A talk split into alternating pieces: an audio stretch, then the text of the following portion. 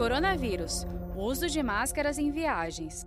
Elivelto, em caso de viagem de avião que não pode ser cancelada, ele tem que viajar. É recomendado o uso de máscaras?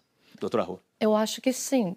Querendo ou não, ambiente fechado, tem recirculação de ar, você está com outras pessoas, é uma aglomeração. Então, sim, deve usar. A Jaiane, na minha cidade, doutora Rô, não tem caso suspeito de coronavírus. Ela sabe disso. Mesmo assim, é necessário que eu faça o isolamento social.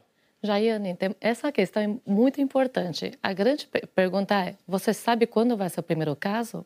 A gente não tem bola de cristal para saber quando vai ser o primeiro caso.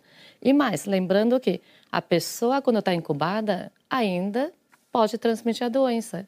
Então, precisa sim. O vírus morre na geladeira? A pergunta é: fica quanto tempo na geladeira que morre? Não, não morre. Não morre. Ao contrário.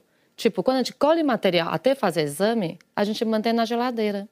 Senão o vírus morre. Então, não. Saiba mais em g1.com.br barra coronavírus.